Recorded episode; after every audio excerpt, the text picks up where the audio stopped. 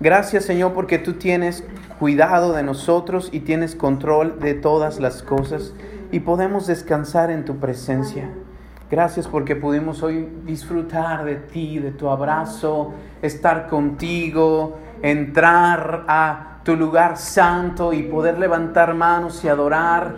Y todo esto ha sido por lo que tú hiciste en la cruz por nosotros.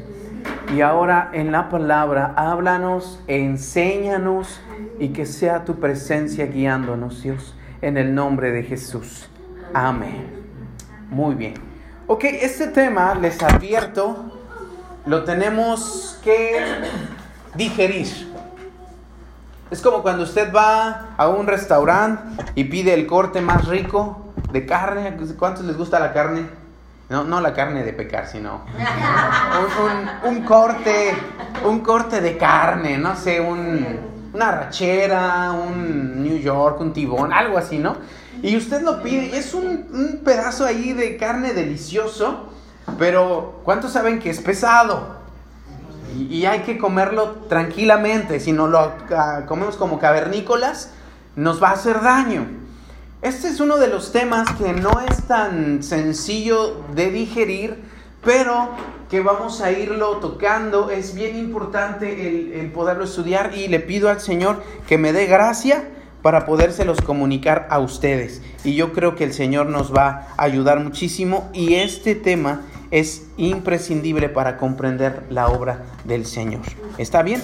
Entonces, en primer lugar, Jesús es el mejor sacerdote. Vamos a hablar acerca de la obra de Jesús como sacerdote. Vamos a hablar qué es un sacerdote. Vamos a hablar cómo es que Jesús es nuestro sacerdote y por qué podemos acercarnos confiadamente a la presencia del Señor. Muy bien, ¿listos para eso? Dile que tienes al lado, ¿listo? Mucha atención. Si se duerme, lo golpeas, lo pellizcas, le dices despierta, porque si no, no vas a entender. Y terminando esto, vamos a quién sabe qué herejías decir. ¿Ok? Pero vamos adelante. Jesús, conocerlo es vida. ¿Cuántos saben que conocer a Jesús es maravilloso? Es una persona hermosa. Y cuando nosotros conocemos su obra, lo que Él hace por nosotros, eso nos permite vivir y disfrutar de esos beneficios que Él le costó muy caro. Alguna vez les puse algún ejemplo de un hombre que le regalaron un viaje en un crucero. Entonces él iba en el crucero bien feliz de la vida, pero pues no tenía mucho dinero, entonces pasó hambre en el crucero. Todos los días pues sacaba su atuncito, sus frijolitos, sus sandwichitos, porque no tenía dinero. Los costos de la barra, del restaurante, de diferentes restaurantes en el crucero eran carísimos. Y él pues le habían regalado el pasaje. Él estaba allí, pero pues no, no tenía la economía de un turista, ¿no? Estaba por gracia. Y pasado el tiempo, pues él pasó un poquito de hambre, disfrutó el viaje, sí, pero pues no completamente como era debido. Y cuando regresa, el que le regaló el viaje le dice, ¿cómo te fue? Y él le dice, pues bien, nada más que no lo disfruté al 100. ¿Por qué no? Es que no llevaba mucho presupuesto y la verdad es que la comida era muy cara. Se veía que estaba riquísima, pero pues era muy cara y no me alcanzaba. Y entonces quien le regaló el viaje abrió sus ojotes así, le dijo, era todo incluido. A veces eso nos pasa.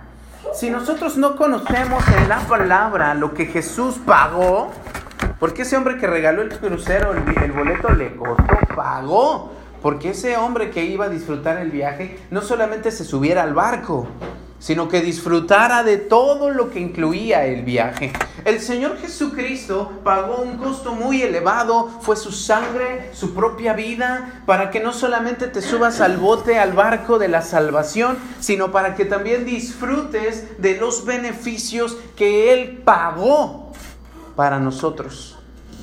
Pregunta, pregúntale al que tienes al lado, ¿tú los conoces?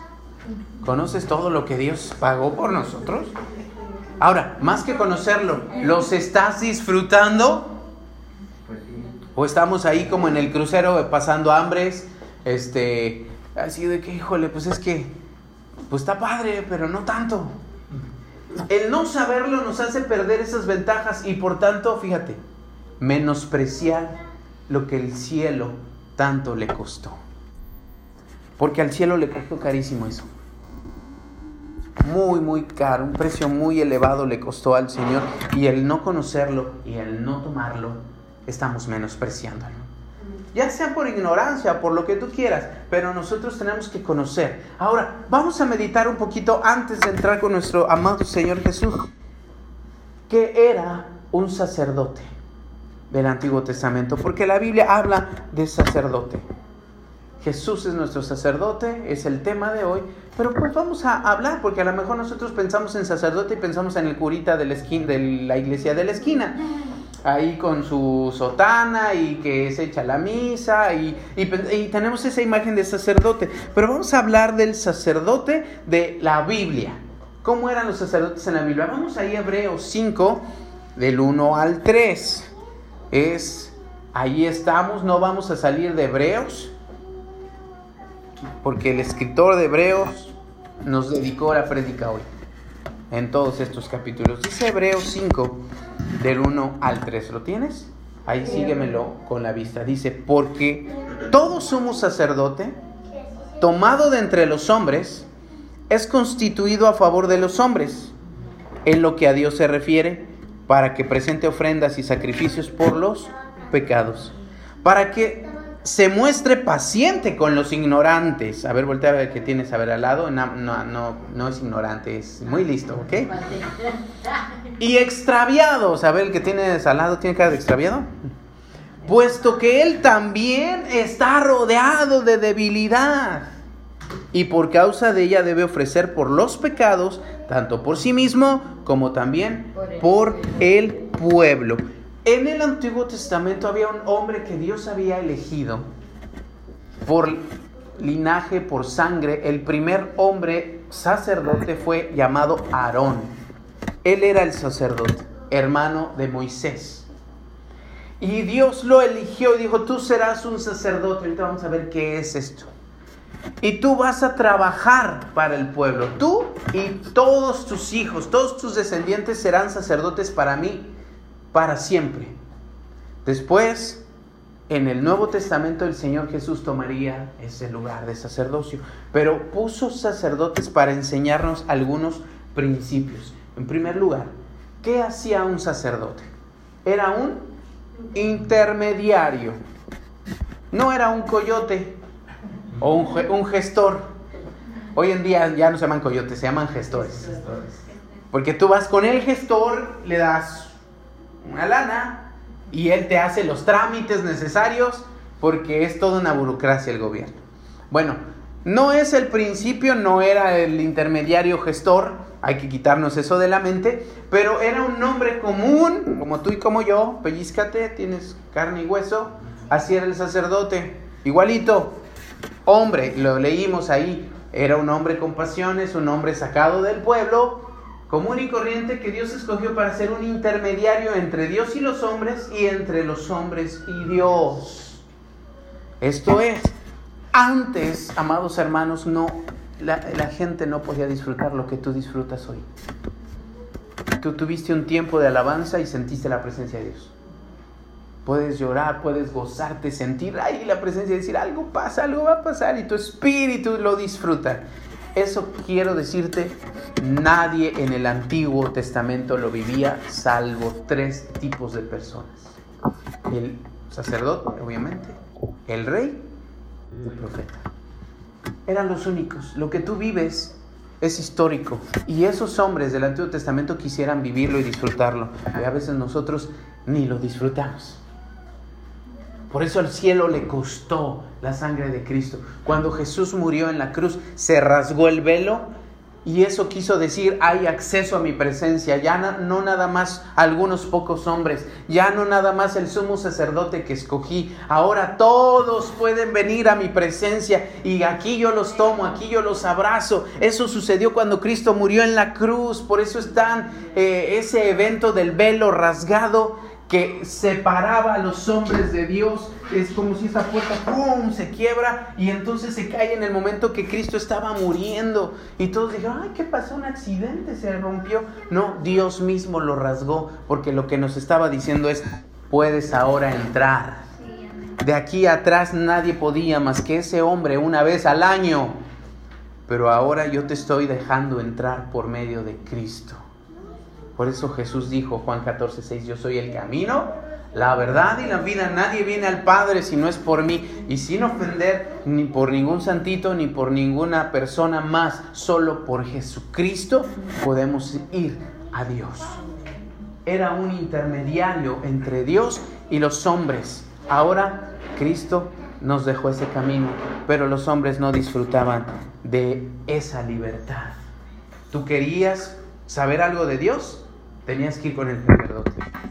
Tú querías preguntar, tenías una decisión, tenías una enfermedad, querías pedir perdón, estabas muy agradecido y querías adorar a Dios, no podías hacerlo directamente porque no pasaba nada. Así mataras diez mil becerros allí sacrificando, no sucedía nada si no se los traías al sacerdote, él los tomaba, él los sacrificaba por ti, él adoraba a Dios por ti, él disfrutaba de la presencia de Dios por ti y llegaba y te decía, estuvo bien padre, a Dios le agradó tu sacrificio gracias, ya me voy. Y a persona se iba a su casa en paz porque supo que fue aceptado su sacrificio. O la pregunta que tenía, se la contestaban y ya él se iba feliz. Pero cuando disfrutaba la presencia de Dios? El sacerdote era un intercesor. Intercedía a favor de los hombres. ¿Qué era eso? Oye, pídele a Dios por mí. ¿Has oído esa expresión? Tú que estás más cerca de Dios, ¿quieres decirle a Dios que me ayude con mi chamba? Bueno, esa era la labor del sacerdote. Y antes sí era literal. Él sí estaba cerca de Dios, tú no. Entonces tú venías y le decías, oye sacerdote fulano de tal, quiero pedirte por favor que vayas a la presencia de Dios. Aquí está mi vaquita, aquí están mis panes, aquí está mi tórtola, depende a cada cosa. Había una un sacrificio, una ofrenda que dar. Y entonces este hombre venía, se presentaba delante de Dios y le decía, Señor, Alfonso Osorio, que está allá afuera, viene contigo y quiere que tú le digas si inicia el negocio o no lo inicia. Y esa persona adoraba, aquí dentro de en su chalequito, ya después vamos a ver detalles, tenía dos piedritas que se llama Urim y otra Tumim, y entonces él metía la mano y la sacaba. Y él pensaba y decía, Dios, si sale Urim es que si, que si entre al negocio y si sale Tumim es que no. Metía la mano y salía. Decía, Tumim, que no inicie. Ok, gracias Dios. Y salía y le decía, brother, que no, que no te avientes. Ah, bueno, gracias. Y ya se iba. Esa era la forma de consultar a Dios. Ay, pues no parecía un volado. Más o menos, pero no era suerte. Aquí los volados es cuestión de suerte. Aquí en la presencia de Dios, controlado completamente por la presencia de Dios, un sacerdote consagrado que para eso vivía, no era suerte, era Dios el que controlaba qué piedrita salía.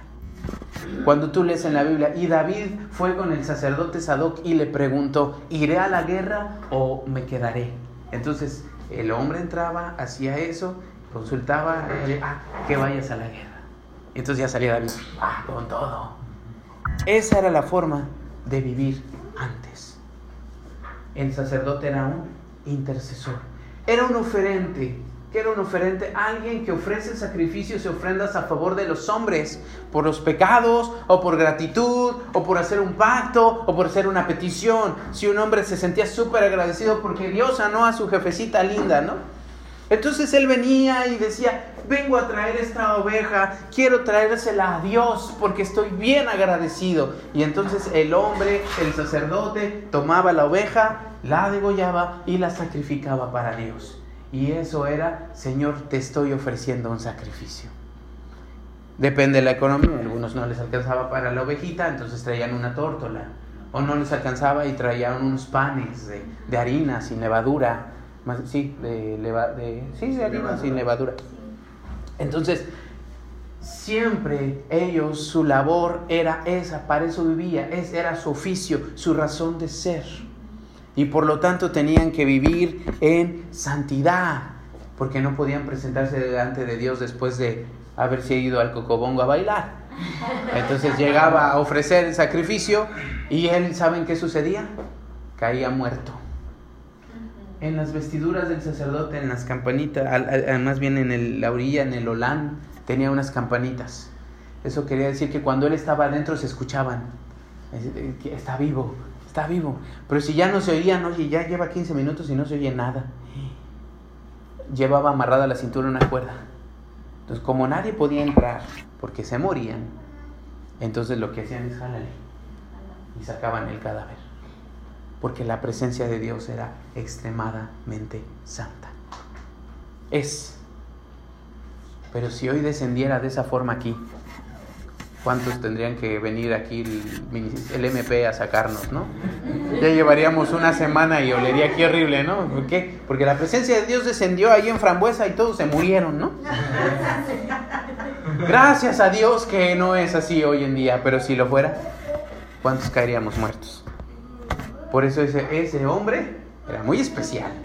Tenía que estar constantemente... No era perfecto porque era un hombre como nosotros.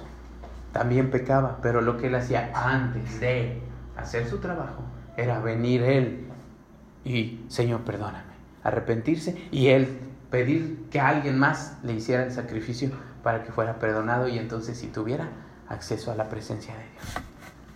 Dios hizo todo esto para grabar en la mente de la humanidad el costo, la santidad y la seriedad que es Dios. ¿Vamos bien hasta aquí? Era un oferente, era un maestro de las leyes. Los sacerdotes, su trabajo era enseñar la palabra. Afuera del templo, afuera del tabernáculo, se reunían y les enseñaba al pueblo las leyes. Los que venían les decían, aquí dice esto, tienes que hacer esto, la palabra de Dios indica esto. Eran los que enseñaban toda la palabra de Dios. Eran los que a los que les podías hacer una pregunta, oye, ¿por qué aquí dice esto? Y tú, tú venías con el sacerdote y él te explicaba, ah, aquí dice esto por esto, tienes que hacer esto. Y él enseñaba la palabra de Dios. Y por último, los sacerdotes eran un puente. De ahí viene una palabra latina romana que es pontífice. ¿Te suena? Al, papa. El papa es el sumo pontífice.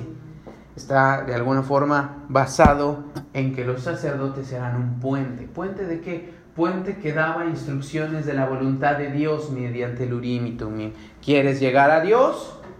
Es a través de mí. Tú no puedes cruzar, pero quieres, yo te digo qué es lo que tienes que hacer. Tienes una pregunta al Señor, ven conmigo. Yo entro, yo le pregunto, Señor, ¿qué tiene que hacer? Y entonces yo salgo y le digo, haz esto. Y era el puente que conectaba a los hombres con Dios. Ese era la labor del sacerdote. Hoy en día hay sacerdotes, ya no. Bueno, sí, en la iglesia católica y en otras, ¿no? Pero el sacerdocio, cuando Cristo vino, Él ahora es nuestro sacerdote. Y no necesitamos otro. Vamos a ver eso. ¿Listos para ello? Hebreos 5 del 1 al 3, me faltó esa parte antes de Jesús, entrar a Jesús. Hebreos 5 del 1 al 3, lo leímos, ¿verdad? Y dice, porque todo sumo sacerdote tomado de entre los hombres es constituido a favor de los hombres. Esto es lo que quiero resaltar el versículo 2. Para que se muestre paciente con los ignorantes y extraviados, puesto que él también está rodeado de debilidad. Los sacerdotes del Antiguo Testamento eran hombres para que fueran empáticos con los hombres. ¿Por qué empáticos? Porque en el Ministerio Público, en el MP del gobierno de hoy en día, perdieron completamente la empatía. ¿Sí o no? Y viene alguien todo golpeado, sangrado, ¿no? Y dice, es que me acaban de asaltar. Ah, este, aquí no es. Vaya a la oficina de allá. O ni les dicen nada, ¿no? Aquí no es. Oiga, pero es que se me están saliendo las tripas. Ah, sí, al rato lo atienden. Y el otro está ahí comiendo, ¿no? Echándose unos taquitos y tal. Ay, te buscan que hay uno que se le están saliendo las tripas. Ah, que se espere. Ese es lo de hoy en día, ¿no? Pero el sacerdote del Antiguo Testamento por eso era sacado de los hombres, porque se supone que ellos también batallan con las debilidades y nos pueden entender. Era la intención. El acceso a la presencia de Dios estaba cerrado. Solo podían acercarse a Dios por una tercera persona, lo que ya dije. El Espíritu Santo solo reposaba en reyes, sacerdotes y profetas. Hoy en día tú disfrutas de la presencia de Dios en tu vida y en la recámara de tu casa o aquí o en la calle, hasta en la combi. La presencia de Dios está contigo. Antes solamente estaba en reyes, sacerdotes y profetas. Qué privilegio tenemos, ¿verdad? Una vez al año solamente, el principal de los sacerdotes se le llamaba sumo sacerdote, el mero mero. Esto es, el sumo sacerdote podía entrar al lugar santísimo para pedir perdón por los pecados de todo el pueblo. Que más valía que estuviera en santidad, porque si no se moría y todo el pueblo se quedaba sin sacerdote y sin perdón, ¿verdad? Porque ni él pudo representar bien a el pueblo. Ahora sí, Jesús es nuestro sumo sacerdote. ¿Cómo? Hebreos 4, ahora vamos a Hebreos 4 solamente regresar ahí un capítulo, no nos vamos a mover de Hebreos. Hebreos 4, 14 al 16, ¿verdad? Fíjense lo que dice. Por tanto, teniendo un gran sumo sacerdote que traspasó los cielos, Jesús el Hijo de Dios, retengamos nuestra profesión, porque no tenemos un sumo sacerdote que no pueda compadecerse de nuestras debilidades, sino uno que fue tentado en todo según nuestra semejanza, pero sin pecado. Acerquémonos pues confiadamente al trono de la gracia para alcanzar misericordia y hallar gracia para el oportuno. ¿Qué está diciendo el autor de los obreros? Tenemos un sumo sacerdote hoy, Jesucristo que no está en la tierra, se fue, ascendió, ahora está a la diestra del Padre y sigue haciendo la chamba de un sacerdote, pero para ti y para mí. Y ese sacerdote se compadece de nosotros porque él también, como el del Antiguo Testamento, también fue hombre. ¿Por qué crees que Dios se encarnó y vino a esta tierra? Y también padeció tentación y también le dio hambre, y también padeció económicamente, y también padeció enfermedad. Todo eso el Señor lo padeció, es más, murió en la cruz como un asesino, como un ladrón. Se burlaron de él, lo traicionaron sus amigos, lo abandonaron. Todos los padecimientos que pudieran existir en el ser humano, todos los vivió Jesucristo, nos entiende. A veces uno dice, ¿no? Y no es para menos, cada quien sufre su dolor, pero nos dice, nadie ha sufrido esto. El Señor sufrió todo lo que tú pienses que tú hayas sufrido y aún más. Traición, claro que la sufrió. La pérdida de un ser querido, sufrió la pérdida de un ser querido. Su papá murió.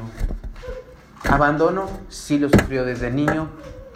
Persecución, lo querían matar desde bebé, semana pasada. Escasez, nació en un pesebre. Le pusieron pañales este, a eh, Hoggy Supreme. No. El Señor padeció todos los padecimientos que cualquier ser humano haya padecido. Si tú ves algún estudio clínico de la muerte de Cristo en la cruz, casi todas las enfermedades o complicaciones habidas y por haber la falla de todos sus órganos, la deshidratación, desangrarse, eh, todo, ¿no? Falla respiratoria, de hecho de eso murió, sus pulmones se colapsaron. ¡Wow! Sus órganos, cada uno de ellos fue fallando poco a poco hasta que él expiró. Entonces no me digas que él no te entiende. No me digas que Él no te comprende. No me digas que es que Dios no sabe lo que estoy viviendo. Sí lo sabe. Lo vivió lo padeció, lo sufrió por amor a nosotros y ahora está la diestra del Padre intercediendo porque sabe lo que tú vives. Él no está menospreciando y diciendo, ay, hijo, eso no es nada, lo que yo viví es peor. No, Él te entiende lo que viviste y por eso es un sumo sacerdote excelente que sabe cuánto sufres y por eso dice, ven a mí, yo soy tu abogado. Yo te entiendo, yo entiendo cómo batallas con ese pecado, yo entiendo cómo batallas con esa situación. Ven a mí, yo te entiendo.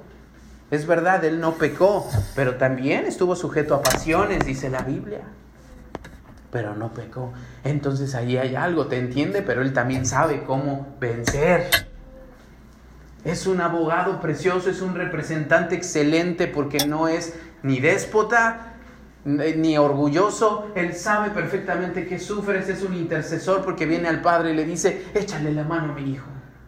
Échale la mano a, a quien sea de cada uno de nosotros. En Él tenemos todo el camino libre para acceder al trono de Dios. Por eso dice ahora, acércate confiadamente al trono de la gracia. Si tú se te ocurría en el Antiguo Testamento acercarte al trono de Dios, a la presencia de Dios, que hayas muerto. Por eso nadie quería acercarse.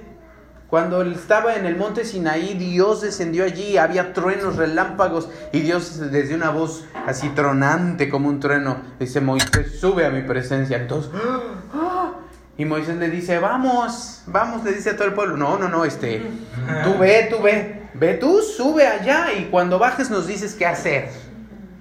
Y Moisés subió, estuvo allá 40 días en la presencia de Dios, ahí es donde recibió las tablas de la ley. Y los otros dijeron, ya lleva 40 días, ya se murió. Pues ni modo, vamos a darle, ¿no? Y ellos hicieron otras barbaridades. Pero es nuestro Señor, es nuestro sumo sacerdote, es su presencia está abierta para todos nosotros. Podemos entrar podemos acceder. Él es el sumo sacerdote. Me representa. Cuando el Padre me ve, e, esto aquí, disfruta esto, disfrútalo.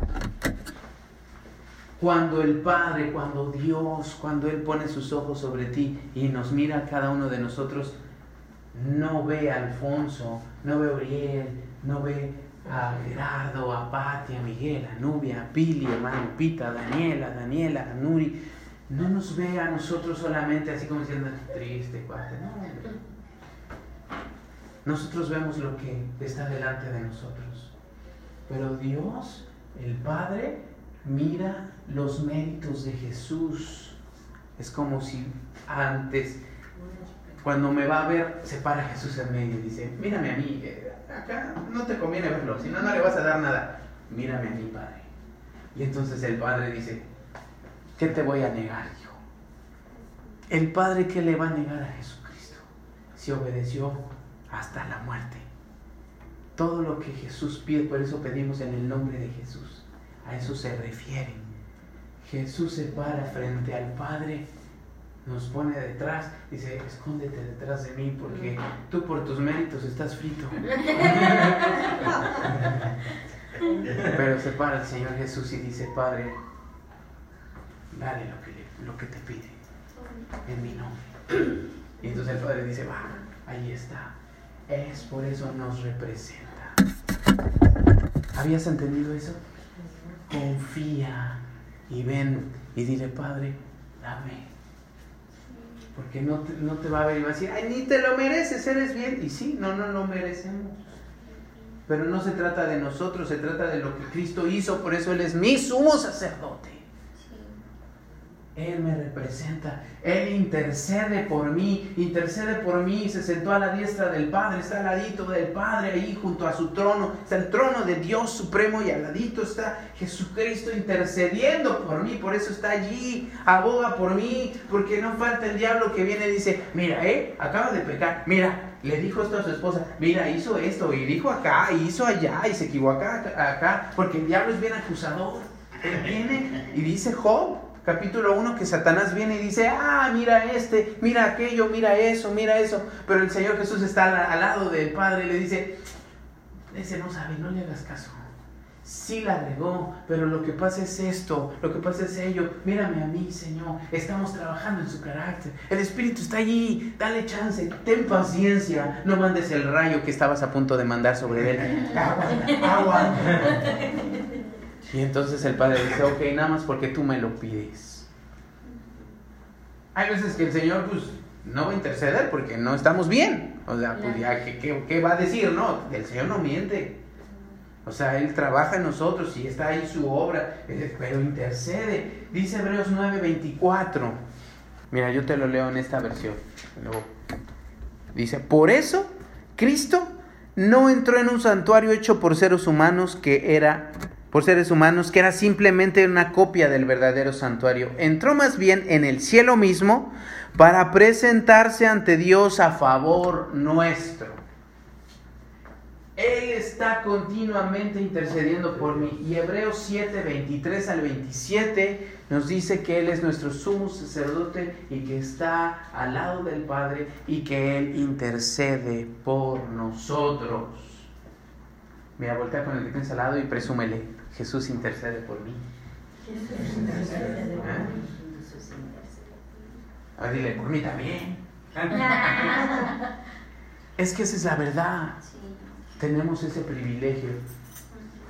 La gente que no tiene a Cristo en su corazón no tiene ese privilegio. Pero a veces esto no lo sabemos y vivimos pues como si fuéramos igual.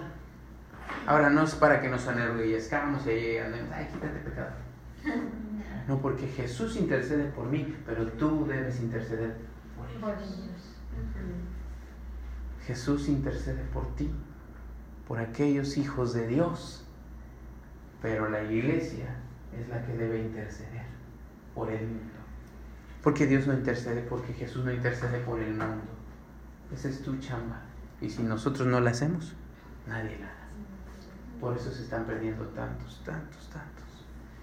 Pero hablando de nosotros, Jesús intercede por mí. Y se ofreció a sí mismo antes tú venías con un animalito, una palomita, una, comida y la ofrecías a Dios. El sacerdote la tomaba y la ofrecía a Dios, la quemaba en un altar y decía, Señor, toma la ofrenda de fulano de tal, recíbela como un olor fragante.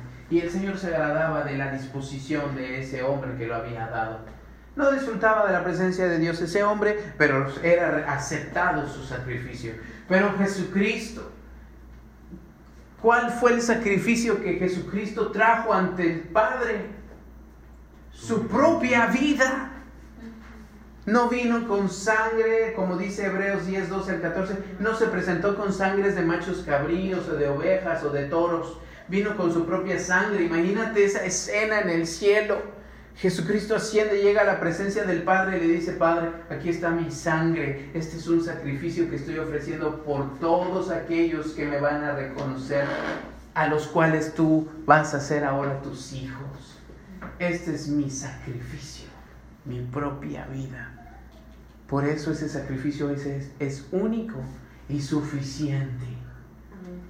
Es el único sacrificio necesario, suficiente y ningún otro lo va a superar.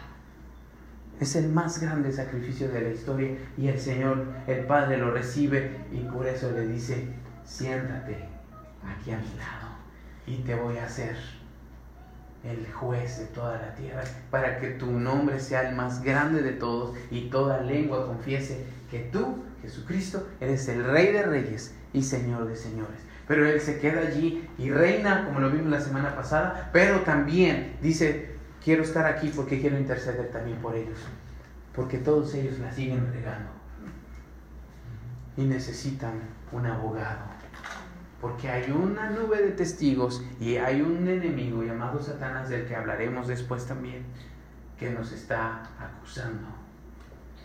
Es como el hermanito chismoso, ¿no? Que viene. Oye, papá, ¿hizo quién sabe que deja de estarlo acusando? Ya me di cuenta, ¿no? Ya lo sabes, ¿no? Pero Tal vez tu misericordia está entrando, tu paciencia, no dándole chance, pero ahí no falta el chismoso, ¿no? Que viene a acusar. Satanás nos está acusando. Todo lo que tú haces mal, Él viene con el Padre a decírselo. Pero el Señor Jesucristo es nuestro abogado.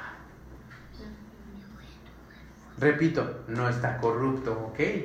No vienes con una mochada y dices, Dios, aquí está, ¿no? Este, Jesús, este, pues como que no viste nada. Ofrendo más el domingo, pero como que no viste nada. Por eso quiero hacer esa aclaración. No funciona así con el Señor. Él se ofreció a sí mismo y está sentado en majestad. está perpetuamente sentado en la majestad y me da acceso a su trono con confianza. El día que tú quieres acceder a la presencia de Dios, normalmente no entraríamos. Pero entonces el Señor Jesús le dice al Padre, Él quiere entrar a tu presencia, déjalo entrar. Claro, hijo, por amor a ti, por lo que tú hiciste, por tu sacrificio, por tu sangre, que pase. Y lo que tú y yo disfrutamos en su presencia es gracias a nuestro sumo sacerdote. Precioso que tenemos en el cielo a favor. Por eso el Señor Jesús dijo, todo, repite conmigo, todo, lo que pidieras, al Padre, en mi nombre, yo lo haré. Tenemos ahí a nuestro abogado, la mejor palanca del universo. Ahora, con eso no quiere decir que nos dé todo lo que pidamos, solo es cuando es en mi nombre y no se trata de palabras mágicas. En el nombre de Jesús, amén. Ah, ya, por eso me lo va a dar Dios. No, a él me refería a que el Señor se para enfrente de nosotros. El Señor, ¿para qué te voy a dar que te saques la lotería o que te saques el avión presidencial, no? Ahora que lo quieren rifar. No te lo va a dar, ¿para qué no te cabe aquí? No lo vas a estacionar en frambuesa, ¿no?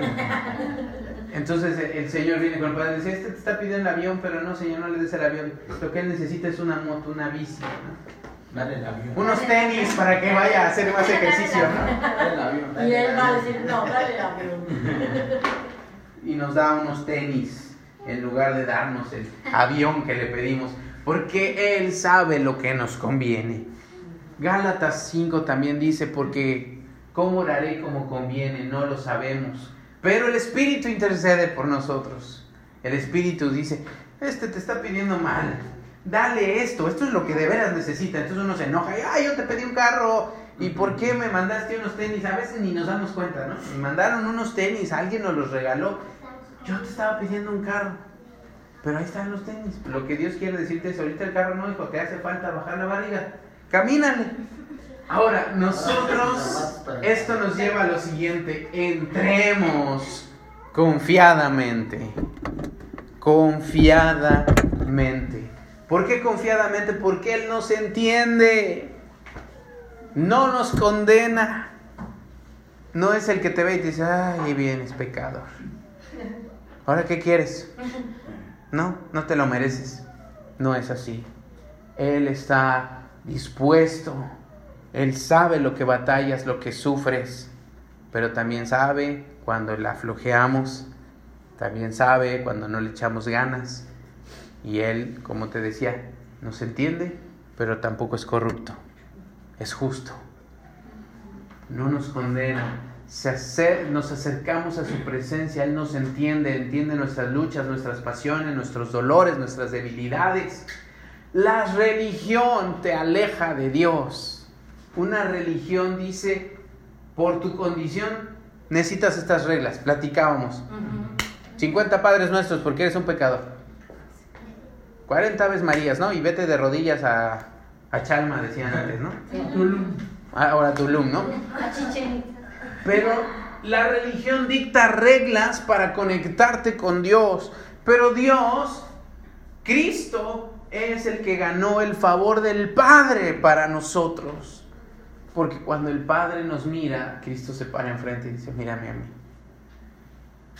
Y llegue el día, quiera Dios que llegue el día en que nos vea el Padre y se agrade de nosotros. Porque tenemos una vida agradable. Y no siempre estemos dependiendo de los méritos. Bueno, siempre dependeremos de los méritos de Cristo, pero que no tenga ya tanto que el Señor escondernos detrás de Él. Y decir, mira Señor, Padre, ya le está echando ganas, aquí está, aquí está a mi lado, ya no atrás porque mejor no lo veas, ya puedes echarle un ojito. O por lo menos asoma tu brazo. Tantito y te metes, ¿no? Puedes pedir al Padre, pues en el nombre de aquel que te representa recibirás su favor. Ya no vivamos lejos. Corramos al trono de la casa. Y quiero terminar con esta cita.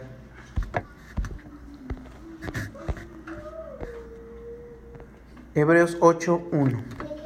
Ahora bien, el punto principal de lo que venimos diciendo es que tenemos tal sumo sacerdote, el cual se sentó a la diestra del trono de la majestad en los cielos. Esto es el autor de Hebreos está concluyendo. Es como diciendo, a ver, resumiendo, lo que te quiero decir, el punto principal de toda esta prédica, plática, escrito, es que tenemos allá en el cielo un sumo sacerdote que está sentado a la diestra del trono de Dios. Aprovechalo. ¿De qué te sirve ahora saber que Jesús es nuestro sumo sacerdote? en tu vida práctica, ahora que tú sabes que Él es el mejor sacerdote, ¿qué cambios habría en tu vida?